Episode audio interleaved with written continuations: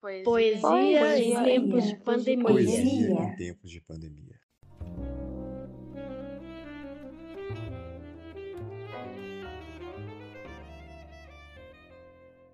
Entre parentes.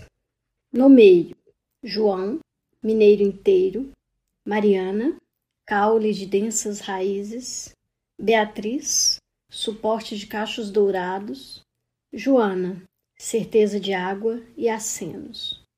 No meio, Elizabeth, meio triste, meio alegre, entre parênteses. Entre Parentes é um poema de Elizabeth Gontijo, publicado no livro de Amoras e Outras, de 1993. Eu sou Rebeca Monteiro, professora de literatura da UFVJM. Você acabou de ouvir mais um episódio de Poesia em Tempos de Pandemia, podcast da primeira temporada do projeto de extensão Literatura e Feminismos, uma produção de alunos e professores do Grupo de Pesquisa em Literatura, Arte e Cultura da Universidade Federal dos Vales do Jequitinhonha e Mucuri. Agradecemos pela audiência. Se gostou, compartilhe.